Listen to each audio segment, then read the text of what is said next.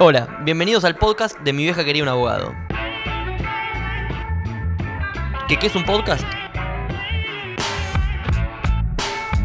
No sé, escuchar de Barsky para saber eso. Acá nosotros vamos a hablar de y a través de la sociología sobre las cosas que nos pasan en nuestras vidas. Entre nosotros y con entrevistados nos haremos preguntas que nos permitan comprender y explicar aquello que nos sucede cotidianamente. Esto es Mi vieja quería un abogado.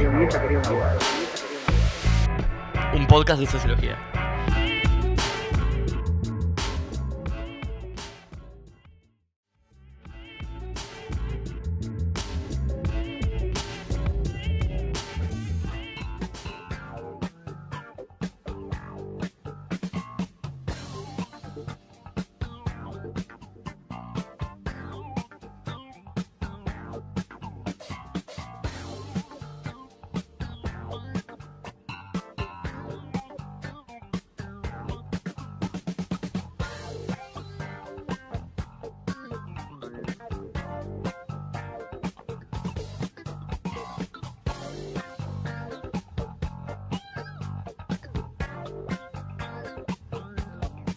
Bueno, buenas tardes, bienvenidos a una nueva edición de Mi vieja quería un abogado, un podcast de sociología. Tengo frente a mí a Franco Sasso Videla, nuevamente con el- la férula en su rodilla. ¿Cómo estás de la rodilla? ¿Cómo estás vos? Bien, bueno, todavía es como el. como un amuleto esta férula, ¿no? Solo grabamos conmigo así con la rodilla así, pero esta vez este es el, el último podcast grabado así. Nuestro episodio 2 ya es. El viernes me lo sacan, espero. Saquen esto de la pierna, por Dios. Manu, ¿cómo andás? Bien, me gustó la solemnidad con la que Franco habló de su férula. Un amuleto. Está dolorido, está, dolo- está dolorido. Siento que todo, todo tiene un nivel de análisis como muy profundo en tu vida, ¿no puede ser? Puede ser. Qué incómodo. Eh, se puede decir que. que sí, que sí. Tengo una consulta. ¿De qué vamos a hablar hoy? Bueno, hicimos. eh, hicimos. eh, les preguntamos a la gente de qué querían que hablemos. Eh, dijeron varias cosas. Dijeron, entre ellas, por ejemplo, que hablemos del Diego. Este, este no es un podcast de fútbol, pero podemos hablar de Diego. No lo vamos a hacer en este podcast. Es un este hecho social, el Diego. Sí. O- Bueno, podemos. de- hay un No texto de importa. Sa- Vendelo, vendelo, listo, ya está, ya está vendido, está vendido. ¿Está, el está podcast, vendido? eh, Está vendido el Yo recomiendo rápido un texto de Sacheri. Me van a tener que disculpar. Es, un- es otro tema, pero no importa. Seguimos. Eh, si querés, la dejo a mano con el tema principal del día de hoy. Vamos con ella entonces. Sumo la recomendación, la lectura del texto de Sacheri por Apo, que es la, la verdadera posta, digamos. Si no quieren leerlo, pueden escuchar. Y sí, hoy vamos a hablar de encuestas. Eh, un poco porque nos preguntamos por qué nos gustan tanto, ¿no? En las discusiones que tenemos siempre con nuestros compañeros de trabajo, en las, mesas familiares entre nosotros, siempre citamos las cifras. Digo, bueno, no, pero una encuesta de eh, cualquier eh, entidad que sea incluso es de pronto válida para cualquier argumentación que estemos dando. Pero al mismo tiempo, sin ir más lejos en las pasos de las elecciones nacionales, la pifiaron bastante, digamos. Entonces, hace tiempo que se viene cuestionando la factibilidad, la credibilidad de las encuestas. Y bueno, nos preguntamos por qué. La idea es un poco como, bueno, empezar a, a- pelotear si sirven, si no, si cumplen su función, si no cumplen su función, si sus errores son eh, mayoritarios o en realidad son minoritarios y por eso son tan relevantes. Sí, yo no sé si le pifiaron igual, ¿eh? Yo creo que vimos las que le pifiaron. Es algo ya particular. Sea, si quieren nos podemos empezar a meter ahí, pero eh, yo creo que las encuestas como que atraviesan la vida en general, ¿no? Y son un poco más que, que el general de, de- lo que son solo las encuestas de opinión que vamos encontrando a lo largo de, de- de lo que son los momentos electorales, donde es muy álgido el quién tiene la mejor encuesta, o me acuerdo en 2015, eh, cuando, cuando se fue a Balotage, la gente estaba loca por conseguir una encuesta de Balotage, a ver, tengo... me cuentan algunos allegados que en el búnker de Scioli fue una locura, ¿no? Yo tengo las encuestas del Balotage acá en la mano y un nivel de crispación tremendo. Yo les propongo, antes de adentrarnos en el tema de la actualidad y de las encuestas así como más conocidas o que tuvieron más mayor eh, peso a nivel mediático, quizás. Eh, entrar por el lado de la experiencia personal. Ustedes, las últimas encuestas que, de las que participaron, de las que respondieron, de las que formularon. eh, bueno, tenemos a un semi especialista en, en- en Metodología consultoría, en consultor- metodología y consultoría. Eh, así que les propongo eso como para arrancar suave, tranquilo. Como dice Doris, suave. No, dice Nemo, eh, suave. Eh, la tortuga es la de suave, me parece. Bueno, Está como drogada. entendiste. La última encuesta que yo hice fue una encuesta interna del trabajo. Yo trabajo en un ente gubernamental eh, acerca de la satisfacción con la comunicación interna. Que debo decir además, metodológicamente estaba muy mal. No tenía, la, o sea, no cumplía ninguno de los requisitos que ahora espero que Fran después pueda profundizar. Y mis compañeros de trabajo son en su mayoría sociólogos, por lo tanto, lo que hicimos antes y durante de responder la encuesta fue criticarla fuertemente. Es muy de sociólogo, ¿no? Tener esa mirada sociológica constantemente. Hay que aflojar un poco. Bueno, cuando te mandan una encuesta por WhatsApp y le decís, no, bueno, pero para, para, para, ¿cuál es la unidad de análisis? Y el método, mm, y en vez. Sí, sí. eh, O también empezamos, nos pasa que somos como una especie de gurú, ¿no? Che, est- estos saben de opinión pública, a ver, te paso una encuesta, a ver si me decís. Y qué sé yo, ¿viste? No sé, hay que ver un poco más. Eh, mi experiencia con las encuestas es como muy rara, porque generalmente me dedico a, procesarlas y armar informes a partir de ellas. Eh, pero yo creo que nos encontramos todo el tiempo con encuestas. Constantemente. El otro día estaba viendo un partido de básquet eh, por el NBA League Pass con el celular y de repente te tira, no sé, están por tirar un libre y te tiran la encuesta de ¿va a invocar o no va a invocar? O ¿quién va a tener el mejor porcentaje de triple del partido? Todo el tiempo, se usa todo el tiempo eso. Este, está como constantemente atado a nuestras vidas. Como si todo tuviera que ser, digamos, un número o una probabilidad o una estadística. ¿Respondés encuestas al azar en Twitter? Sí, todo el tiempo. ¿Cuáles son las que más te gustan? Y las que tienen que ver con, ese tipo de cosas medio también azarosas, como eh, a que, no sé, de tres tiros libres, ¿cuántos va a meter Messi en un partido? Ese tipo de cosas son las más interesantes. Como la- la- la- las más de color son más interesantes. Las más nobles a veces como que tienen cierta, cierto espíritu de, de ser la- las más metodológicamente bien armadas y de repente la ve que está en Twitter dando vuelta, ¿viste? No hay nada metodológicamente bien armado si está haciendo una encuesta en Twitter. A mí me gustan también las de Twitter. Me gusta más responder igual esas donde como que reafirmás tu punto de vista y crees que crezca cuando te preguntan, por ejemplo, eh, ¿quién va a ganar las elecciones? ¿Alberto Fernández, Mauricio Macri? Y votás a Alberto Fernández una y otra vez para que eso se refleje. Es Sí, no me pasa. bueno, al resto de la humanidad. Eh, me gustan esas donde parece que tu, tu opinión está impactando realmente en el resultado. Esas me, me entusiasman. A mí me, me gusta... ¿Qué? Decir. Podemos Sí, hacer una encuesta a ver eh, qué piensa la gente de a quién votaste en las últimas elecciones. ¿Sobre mí? Sí, no lo digas. Me parece que. No, pero es un voto cantado. No, yo les quería contar que mi experiencia personal, yo decidí estudiar sociología en base a un consejo que me dio un amigo en la última clase de la secundaria. Teníamos ahí una computadorita, ¿no? Y de la nada, él me dice, bueno, vemos el programa, vieron que hay como un resumen de lo que se trata la carrera de sociología, que saca la UBA, que dice, bueno, esto, se trata de esto, el plan de estudios. Bueno, lo leímos juntos y me dice, en definitiva, ¿te gusta hacer encuestas? ¿Te gusta responder encuestas? Yo dije, ah, sí. Bueno, estudia sociología. Él sin saber lo que era la sociología, solamente leyendo un poquito ahí y con el preconcepto de lo que él suponía que hacía un sociólogo. Bueno, efectivamente, aquí estamos hablando de encuestas después de recibirnos. Bueno, muchas veces nos mandan a encuestar. De hecho, una de las chicanas más, más conocidas en el rubro es ese. Es, bueno, cuen- ustedes encuestan y nada más. Andás en encuestas. Franco, decime vos, ¿qué es una encuesta? Uf, es muy difícil. Cuando hablamos de encuesta, hablamos de una palabra que significa muchas cosas al mismo tiempo, por lo menos técnicamente. Esa salida de sociólogo es tremenda. Esto es complejo. sí, sí.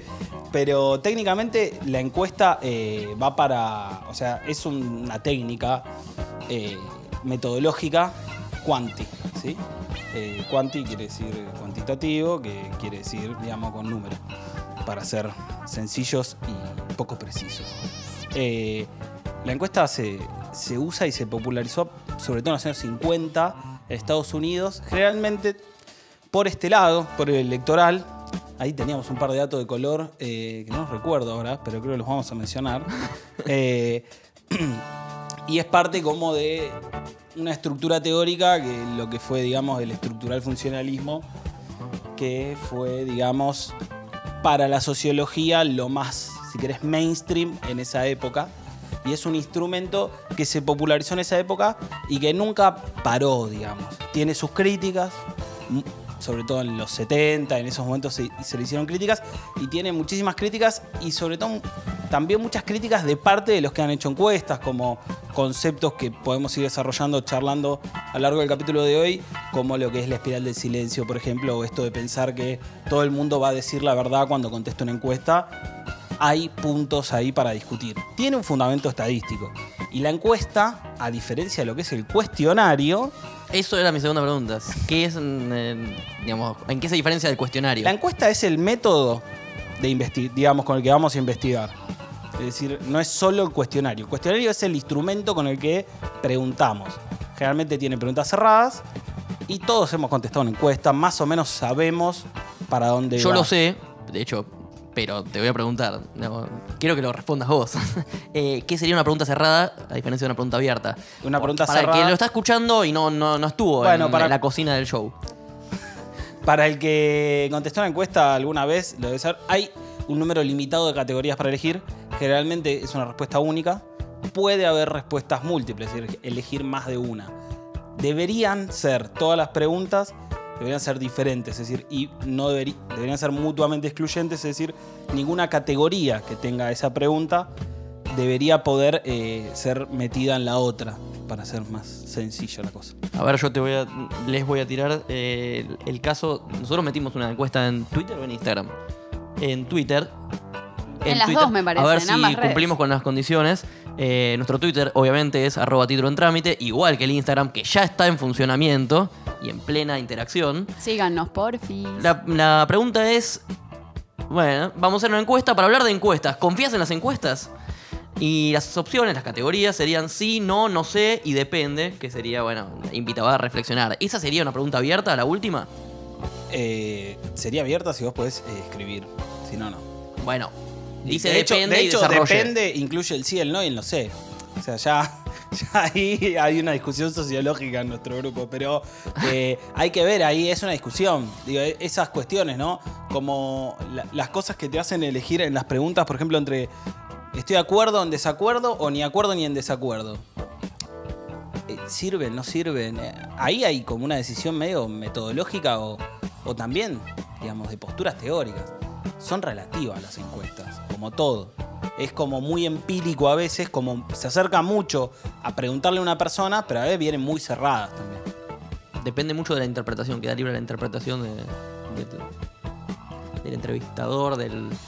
Hay algo que por ahí lo podemos charlar más adelante, pero que yo quería introducir, que era, que es esto de que si le pifiaron o no las encuestas en la elección que dio, que terminó dando como Alberto Fernández como presidente. Manu las quiere hundir y vos las querés salvar. Es que para mí ninguna erró. Apa. ¿Qué defensa? A ver la defensa corporativa. Como ninguna erró y ninguna dio el resultado acertado. Vos tenés los números, los últimos números, ¿no, Manu? Más o menos, ¿no? Bueno, yo trabajé para, para unas consultoras y, y les daban los números. Solamente que la interpretación de la persona que estaba ahí falló. Porque ahí tenés, digamos, Bueno, pero no falla entonces si el resultado que vos estás lanzando por H o por B, si metodológicamente lo hiciste bien y los resultados que tuviste en la cocina estuvieron bien, pero los que publicaste no, porque creíste que no estaban atinados. ¿No falla igual la interpretación del que armó esa encuesta y la publicó? Ah, bueno, pero no falló la encuesta. Falló el sociólogo, encuesta- digamos, o el. Pero la si encuesta es un conjunto de investigadores detrás, digamos, Sí, no a- es ahí un para mí- ente en sí misma, digamos. Falla cuando el investigador también falla, digamos. Se dan dos. Se pueden dar varias cosas simultáneamente, pero en general se dan dos cosas. Que tengas mal la metodología o que seas un mal observador, digamos. O también tres, que quieras publicar algo adrede mal, digamos, ¿no? Hay mucha relación entre quién te está pidiendo la encuesta, digamos, a quién se la estás haciendo. Sí, también hay una relación con la realidad misma, porque en algún punto eh, las, las encuestas que hacemos están atadas a la realidad. digamos. Es decir, las contesta gente y nosotros vivimos en una realidad donde hay ciertas creencias. Entonces, cuenta una persona muy allegada, Alberto Fernández, que es una encuestadora muy famosa, eh, llegó a los números, le daba 14% de diferencia y cuando los miró dijo, no puede ser. Cuando se los llevó Alberto Fernández, Alberto Fernández Eso dijo, en las paso. ¿Y qué pasó después? Porque también las Bueno, para, vamos por partes. le pifiaron. No, bueno, bueno, vamos por partes, dijo ya que le estoy. Pero digo, o sea, está bien. Tenés esa primera parte en la cual nadie podía vaticinar ese resultado y por cierta cuestión de saturación entre sí, ninguno arriesgó algo distinto a lo que la masividad estaba arriesgando, digamos. yo creo que, Pero ¿qué pasa después? Cuando todos, en vez de subestimar a Alberto Fernández, lo sobreestiman. bueno, O es un poco Macri. más complejo la, eso. La, la lógica. Yo diría que se cuidaron las consultoras eh, con, con los datos que publicaron. No es que no, no les habían dado un resultado más o menos parecido de 48-40. De hecho, conozco gente que con muy pocos recursos llegó a esos números.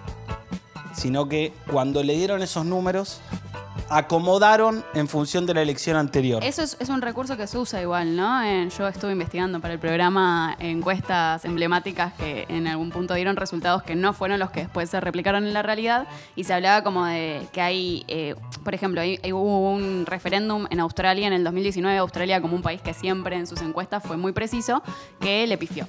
Y lo que se decía era que desde el 75 no se hacía un referéndum, por lo tanto no tenían resultados con los cuales comparar y ponderar determinadas cuestiones. Esto es lo que pasó en... O sea, en este caso sí se pudo comparar, pero se comparó mal. Estuvo mal esa comparación. No, porque no es una comparación, es se acomoda, se hace una ponderación en función de el resultado de la elección anterior. Entonces ahí empezás, cuanto más vos empezás a tocar una muestra, menos fiel es el dato que tenés si tu muestra no es demasiado buena. Yo creo que más allá de la cuestión metodológica, hay una discusión casi ética y filosófica de si confiar o no, si, si las encuestas permiten captar la realidad social en sí misma, digamos. Y un poco nos lleva a la discusión, no a nosotros, sino a la disciplina en sí misma, de si es posible captar, eh, si es medible, si es posible captar la sociedad, si es posible captar, eh, recolectar información sobre la sociedad, que nos lleva digamos, casi a un punto inicial de la disciplina. No sé si estamos en ese punto, pero sí que trae discusiones previas. Sí, a ver, por ejemplo, para salirnos un poco de la lógica de la encuesta como solamente electoral.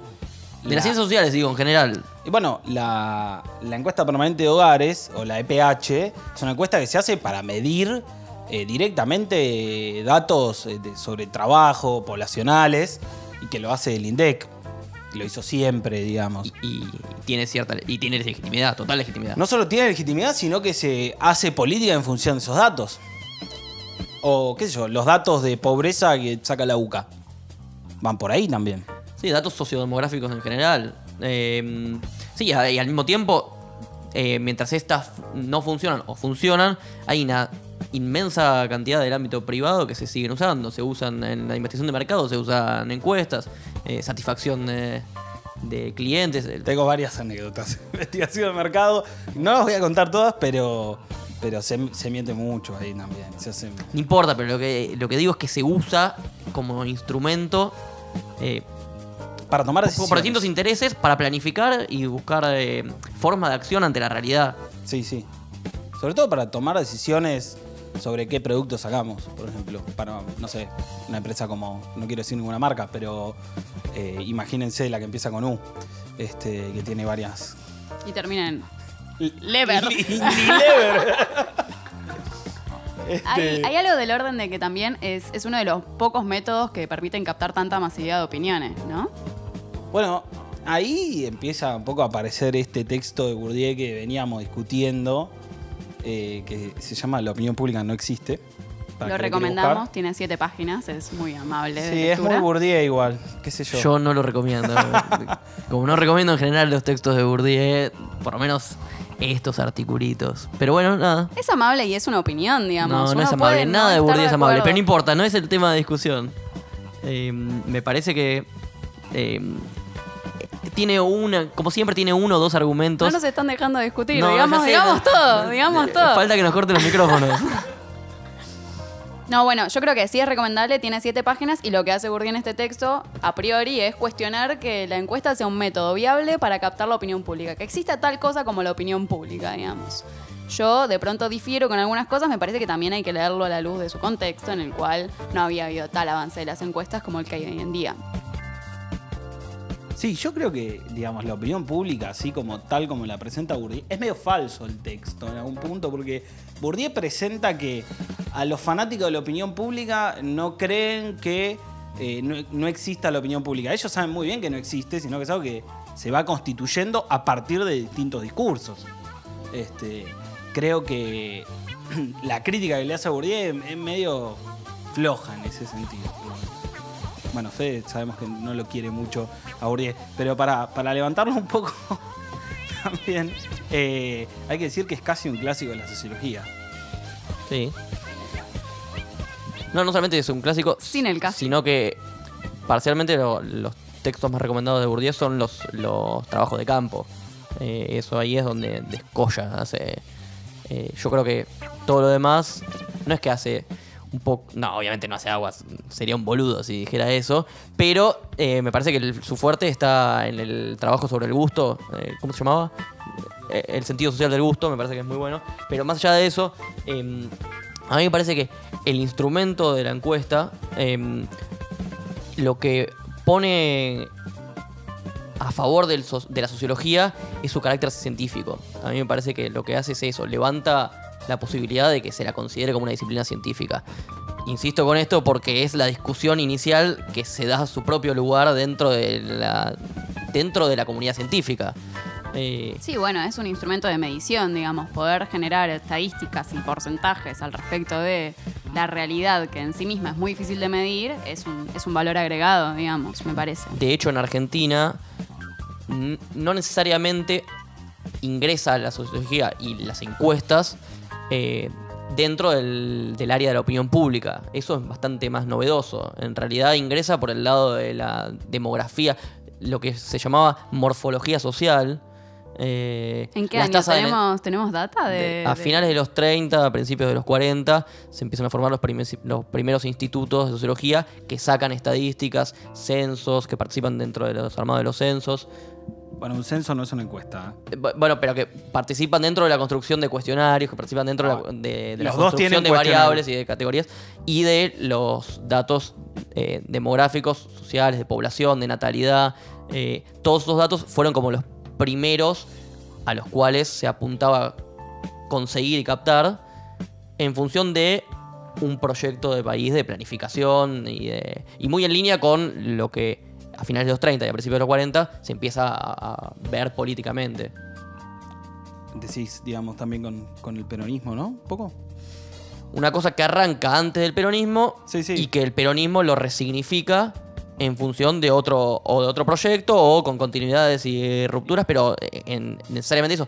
Ahí hay como una discusión sobre si el peronismo hace uso de algo que no estaba muy en, en- en la moda en ese momento o lo levanta definitivamente. Bueno, en, realidad dependiendo el, no el autor, pero digamos como una cierta tradición sociológica, vos podés pensar que, que ya existía esa forma de practicar la sociología o que sencillamente la inventa el peronismo. La realidad, depende del autor, te pueden decir cosas distintas. Sí. La realidad es que las encuestas de opinión pública, digamos, tienen masividad a partir del retorno de la democracia.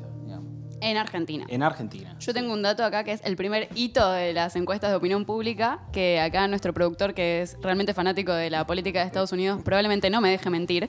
Eh, en 1936, en la elección de Roosevelt contra Alf Landon, eh, se hicieron dos encuestas. Una que tenía una base de dos- 2.3 millones de personas que da la victoria o vaticina la victoria del candidato republicano, en este caso Landon, y otra de un tal George Gallup, que con una base mucho más chica pero con mejor metodología predice efectivamente lo que va a ser la victoria de Roosevelt, que después fue elegido como creo que cuatro veces.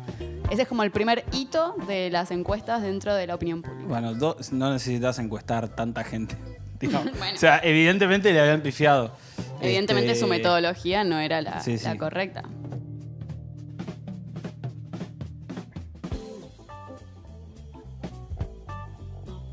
Había muchos recursos, quizás. Eh, no es casualidad que Manu mencione eh, encuestas o investigaciones sociales en, Estados Unidos.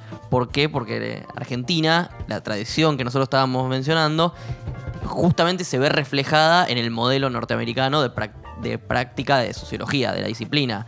Muy metido con los problemas sociales y muy metido con la tradición positivista y, y por lo tanto eh, con medir eh, los problemas sociales de una forma más vinculada a las ciencias naturales. ¿No? ¿To- ¿Estoy bien? ¿Sí? Sí. Vos hiciste la materia conmigo, así que... Puede ser, sí, sí. A ver, eh, la. Es cierto eso que vos decís, pero no alcanzan en Argentina muy fuerte las encuestas a ser tan masiva como a partir de los 80. Eh, eso es una realidad, digamos, de los números. Ahora, es cierto que, digamos, Gino Germani, es el fundador de la carrera de sociología, viene con las ideas norteamericanas. De la uva. De la uva, sí, sí. Sí, sí, siempre me- medio muy unitario, ¿no? Eh, Eh, permiso, ¿eh? Eh, Hacemos momento Lego. Eh, ya que estamos, eh, la, la pregunta que tenía para la Presentate mesa. primero, presentate Bueno, primero. Yo soy el productor, me llamo Julián. Mucho gusto a todos. Acá, also known as... Bufaleando. Eh, bueno, sí, la pregunta. eh, muchas gracias por la introducción, igual. Eh, la pregunta era: ¿por qué, digamos, la base de las encuestas es que damos por sentado de que a cierto, digamos, núcleo de gente va a pensar lo mismo? Digamos, que una persona probablemente piense lo mismo que su vecino, porque eso se da por sentado. es una gran pregunta. No entendí la pregunta. Digamos. O sea, a ver si entiendo bien. La pregunta va por este lado, va. ¿Por qué le aplicamos a todo el mundo el mismo cuestionario?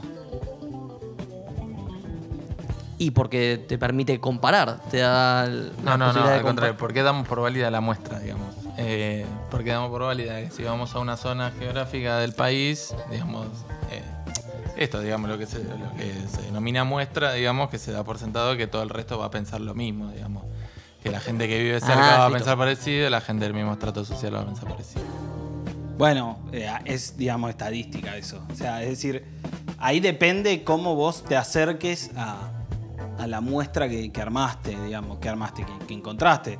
Pero en teoría vos, a- a- si a un mismo cuestionario se lo aplicás eh, con cierta cuestión de aleatoriedad estadística que no voy a explicar en este momento porque es muy larga, eh, Sí, de- que todos tengan la misma posibilidad de ser encuestados, digamos, Exacto. para decirlo fácilmente. Bueno, debería darte una distribución normal, ¿no? La famosa esa campana de distribución normal que, eh, digamos, es lo que pide la estadística. Entiendo que el que pueden googlear distribución normal y lo van a ver. Es muy fácil. Es más fácil hacer eso de que Nos yo lo mandó a explique. googlear.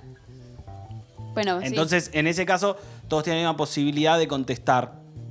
Entonces, en teoría, más o menos deberían estar representadas todas las posiciones. Ahora, es cierto que hay una pregunta ahí que es, en algún punto, si querés saber todas las posiciones, tenés que censar. O sea, tenés que hacerle una pregunta a todos. Te saco del quilombo, les puedo tirar un dato espectacular. A ver. Eh, los tres, digamos, grandes, no, no sé si grandes, eh, autores que marcan la tradición que les nombré y que medio que meten la, la investigación social y las encuestas de una forma sistemática, adivinen qué profesión tenían. No eran sociólogos. Obviamente no eran sociólogos ni se catalogaban como sociólogos, ¿Eran no se definían como sociólogos. Pero por supuesto, eran los tres abogados. Los tres abogados. De hecho, pertenecían no solamente a una comunidad que daba clases de sociología y que eran todos abogados. Absolutamente. Al final nuestro título se cumple más Yo solamente que digo que no es casualidad, no es casualidad que vos hayas dicho lo de mm, Estados Unidos y el modelo estadounidense, y no es casualidad que este programa o este podcast se llame Mi vieja quería un abogado. Eh, Saben que pueden nuevamente eh, comentar en Twitter y te gustó el dato. Te, seguís sonriendo porque es muy bueno. Les tiro los nombres por las dudas para que vean que si no parece que estoy que mintiendo. Pueden ir a buscarlo y cotejar con las fuentes. Eh, Ricardo Levene, ¿sí?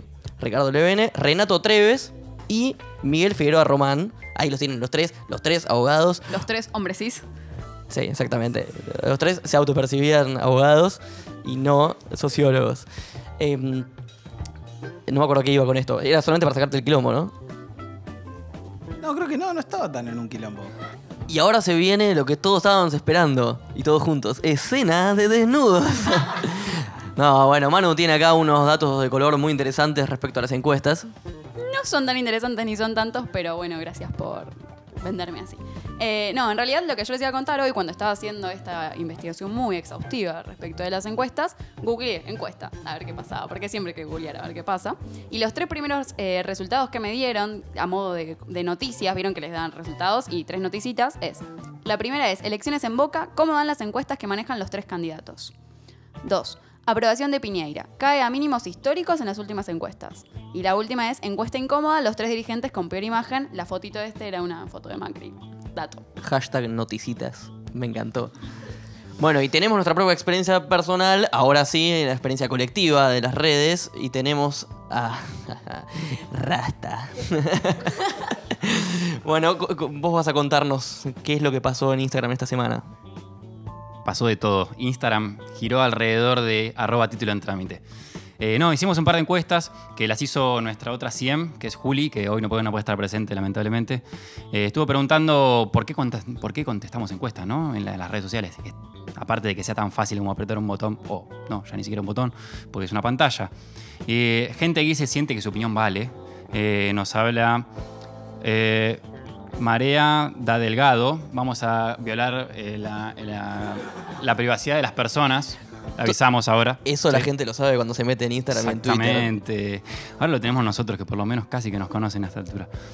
Eh, y eh, también preguntamos para qué sirven las encuestas, si creen que sirven para algo. Y, dice, porque es vital para conocer otras opiniones o para conocer qué está pensando la- la- las personas claramente. Gente que se equivoca y responde otra cosa. Dice, no, perdón, me equivoqué. está bien, no pasa nada, Mariano Retorta, te perdonamos. Eh, está todo bien. Eh, y nada, básicamente esas fueron las respuestas más interesantes. Las demás no queremos mucho, pero eh, no, no. Vamos a sesgar nuestras respuestas en, torno a esto. Eh, lo que yo les quiero preguntar acá en, en- en la mesa, no sé, algo que juego yo cuando me hacen una, una encuesta es eh, averiguar qué quiere saber de verdaderamente la persona que está preguntando de atrás o la persona que encarga la encuesta. Me gusta jugar a, a- a hacerme el sociólogo y, y a responder las encuestas esperando a que llegue esa pregunta que decís, ah, esto es lo que de verdad querés. Se pueden preguntar, "Eh, ¿cómo te llamas? Bueno, eso no, pero eh, ¿qué, qué- Vos dónde- decís dónde vivís? pensar cuál es, la pre- cuál es la respuesta que querés que diga. No, eh, va, sí, también, porque para eso mentimos también en las preguntas, pero eh, ¿qué verdaderamente están buscando saber? Porque uno tiene una encuesta con un sentido más o menos y después hace un montón de preguntas que le pegan el palo, pero esta es la pregunta que, bien, no sé, te vienen preguntando a quién votaste la elección pasada y de repente dice qué pensás del vestidito que usó Antonia en la revista de gente, ¿viste? Dice, Eh, "Ah, ¿Qué hay- onda? Hay, hay un método bastante, ¿Esta pregunta? bastante ¿Qué encuestas eh, participás vos? bizarro o explícito que me, me tocó laburando para, para una consultora, que es que ellos as- te, te tiran tres, cuatro preguntas, qué sé yo, y en la pregunta 10, por ejemplo, te dicen, estamos evaluando la imagen que tenés que hay de ciertos candidatos. A vos te tocó Pirulito, que es para el que trabaja esa consultora, ¿no? Ese como que te engañan, ¿no? Como, este, pero sí, tiene como esos ganchos que decís, ah, ok, esta está pagada por fulanito de tal, ¿no? Este,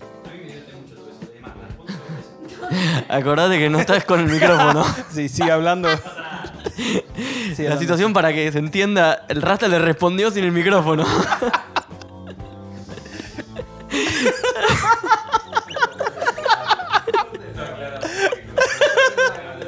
Por favor, dejen esto después de la edición. Bueno, no sé si alcanzamos saturación teórica, pero nos estamos riendo mucho. No, no, es que el tema es complejo porque tenemos que tener seriedad porque depende de eso nuestros trabajos, Claro. digamos, no actuales, pero de- como, como disciplina, y al mismo tiempo la realidad te choca contra.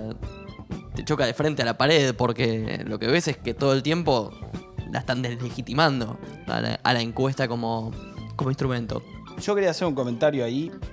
un poco más solemne, que es eh, el- el mundo de las encuestas, o si quieren, de la consultoría, tanto de investigación de mercado como de opinión pública, es un lugar que le da laburo a muchos sociólogos. Es una opción Por para favor. laburar. No, pero No en nos deslegitimen que comemos con esto. Claro, exactamente. Pero no solo eso, sino que es un laburo que vos podés hacer ni bien entras a la carrera, o sea, tranquilamente un- una persona que está estudiando sociología puede ser encuestador o puede ser un pequeño asistente de investigación. De hecho, yo lo fui. eh, eh, fui todo, creo. Todo eso que mencioné. Eh, y, y tiene su legitimidad también. Académicamente quedan, quedan medio bastardeadas las encuestas, o por lo menos este mundillo. Sí, yo creo que más que académica, mediáticamente en realidad quedan bastardeadas, porque es esta intención, digo, como también creer que la encuesta sirve para predecir, de pronto es un instrumento que sirve para describir, ¿no? Yo, por ejemplo, en mi trabajo hacemos encuestas que tienen que ver con cierta cuestión de la percepción de los espacios públicos y etcétera, no voy a expoliar. Eh, pero realmente son útiles para uno como investigador conocer opiniones, percepciones, incluso sentimientos respecto de diversas cuestiones. Digo, están deslegitimadas en el ámbito electoral sobre todo y a partir de, esta cuestión mediática y de lo que ustedes muy bien hablaban del tema que el Rasta introdujo de los intereses políticos, económicos que hay detrás de quien financia esas encuestas. Pero me parece que como instrumento sería un error decir que quedan des- deslegitimadas. Eh, hay algo que decía Fede en el, en el cierre del programa anterior, que, que yo creo que tienen un poco las encuestas. Yo eh, doy clases, ya lo dije la otra vez, de SPSS. Es tremendo entonces- el podcast del currículum de Franco. Bueno, pero algo muy curioso fue, la otra vez le dimos a los pibes como examen final una base de datos para que la procesen y vean los cruces que ellos quieren, ¿no? Y yo le- les di una base de datos, qué sé yo, muy estándar de opinión pública. Y los pibes y las pibas agarraron y la dieron vuelta y sacaron un montón de datos de ahí. Y se preguntaron cosas, investigaron a partir de un dato ya dado, ¿no? Este, Hay algo, perdón, eh, la interrupción, pero dentro de la carrera también, materias que te dejan intervenir en todos los pasos de la investigación. En uno de ellos, la, formación y la conformación y en la discusión de preparación del cuestionario son en general mucho más ricas al momento de ir a buscar esos datos, de aplicar esa encuesta. Digo, también todo el trabajo que hay previo de, bueno, qué tipo de preguntas hacer, qué es lo que estás buscando con esas preguntas y obvio esto que vos bien decís del tema del procesamiento de esos datos. Previo a la conformación, la confección de ese cuestionario es un momento muy rico también. no solo eso, sino que yo creo que la encuesta falla cuando intenta predecir, pero muchas veces puede tener un poder descriptivo bastante importante, sobre todo si nos preguntamos cosas medianamente interesantes. Y sobre todo, esto iba a decir, eh, los pibes encontraron nuevas preguntas a partir de esa base de datos, que encontraron segmentos poblacionales interesantes para indagar.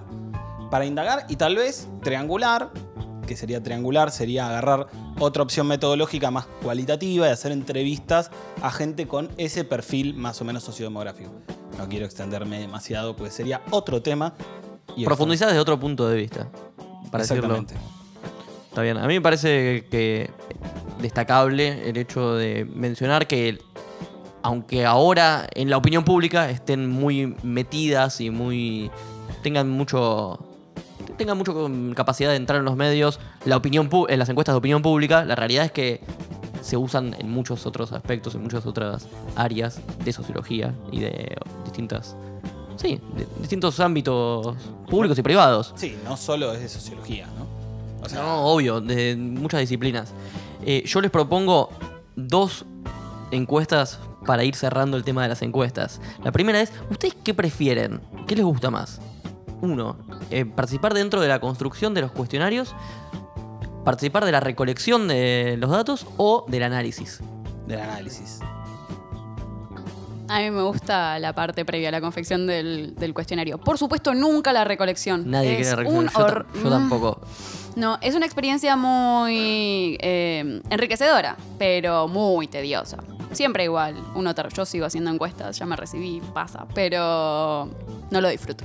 Lo hice en recolección en call center y no, no es recomendable, pero es un buen primer trabajo. Es un buen primer laburo. De hecho, probablemente muchos eh, de los. Todos, sí, me dicen de atrás, todos eh, por- probablemente hayan arrancado con eso o hayan pasado por eso en algún momento de su trayectoria profesional, ¿no? Eh, y la segunda encuesta que les había dicho, no, yo no dije, ¿no? Que me gusta. Ah, no. Nunca decís. eso Y no- bueno, viste, porque ustedes no repreguntan, yo tiro la pared y nunca me la devuelven. Eh, a mí me gusta, la verdad, el análisis. Sí. Sí, me parece, siento como que es un poco más difícil. Quizás solamente desde el desconocimiento, pero lo siento así, desde afuera siento que es más difícil. Más difícil que formular las preguntas correctas es sacar la, la información adecuada, decís, de esas respuestas. La información adecuada no. In- in- interpretarlo según lo que vos querés interpretar. Bueno, pero no hay una parte, una cierta cuestión de interpretación al momento de la realización del cuestionario también. Me saca el micrófono, Franco, me saca. Está ansioso, quiere decirnos otro trabajo que Creo tuvo que hay una trampa en tu encuesta porque hay una pregunta. O sea, si vos haces esa pregunta, tenés que tener una tercera categoría que sea ambas, ¿no? Es decir, te puede gustar también esa otra parte. Y bueno, es Bueno, poco eh, exhaustiva la pregunta. Me parece muy bien. Ahora te doy una pregunta que. La segunda encuesta, que esta sí, es para cerrar y aparte, para que sea bien metodológicamente aplicada, ¿sí? A ver. Eh, vamos a ponerla en Instagram, o no sé, no sé si la vamos a poner en Instagram, pero yo la, la sugiero acá. Eh, ¿Les gustó este programa? Porque si les gustó este programa, yo les tiro las categorías. Uno es sí, dos es sí mucho, tres es sí, voy a retuitear y compartir esto a todos mis amigos y conocidos. Y el cuarto es todas las anteriores. ¿Esa está bien metodológicamente? Para mí, me faltó el no, pero en todas las anteriores. No va- es una va con mi opción. respuesta. Está bien, estamos forzando la respuesta, ¿no? Es un poco sesgada, No pero sé. me parece que. Hay veces que hay que eh, apelar al público firme, hay que. Sí, ya dam- damos por sentado además que la realidad nos va a dar la, la- la razón en tanto sí, sí, sí mucho y sí a todos, por favor. Bueno, les agradecemos nuevamente a los que participaron de la encuesta para este programa, para sugerir el tema de este programa. Sigan, obviamente, comentando para ver qué les gustaría que hablemos en los próximos programas. Y también, eh, disculpa la Vas a vender, vas a hacer lo que yo voy iba a a Voy a hablar un poquito de las redes. Eh, no, ahí también van a encontrar eh, cierta profundización de algunas cosas que nosotros vamos mencionando, que en media hora, 40 minutos es muy difícil profundizar y además sería muy tedioso. Eh, y una cuestión más del orden de la bibliografía, hay hilos muy interesantes en Twitter, que el Rasta, que ya tuvimos el placer de escuchar, eh, sabe desarrollar muy bien, así que les recomiendo mucho, mucho, mucho que, que nos sigan en, en las redes porque es interesante. Repetirlo, ¿cómo es? ¿Arroba cuánto? Arroba título en trámite en Twitter y arroba título en trámite en Instagram también. Muy bien. Yo quería dejar un pequeño chivo de eh, la cortina con la que arrancamos. Nos la cedió un amigo de la casa. Eh, el tema ese grubero con el que arrancamos es de eh, Alejo Santani. Pueden seguirlo en Instagram, arroba santa o Alejo Santani. Y va a estar ahí y van a ver todos los beats y todas las cosas que sube un amigo de la casa. Y también quería pasar otro chivo que es el de nuestra cortina de cierre. La, es un tema de un amigo de la casa, de su propia casa, porque grabamos en su casa, Agustín Pipichelo en Spotify. El tema se llama Idioma y también creo en Instagram estás como Agustín Pipichelo, ¿no? Bueno, dije, dijo exacto, porque no hablaba el micrófono, así que nada, también ese chivo. Y otro chivo, pero este es personal, no personal mío, sino de, este, esta- de la banda del título en trámite. Sí. Es, se viene un especial de Navidad y un especial de fin de año. ¿Sí?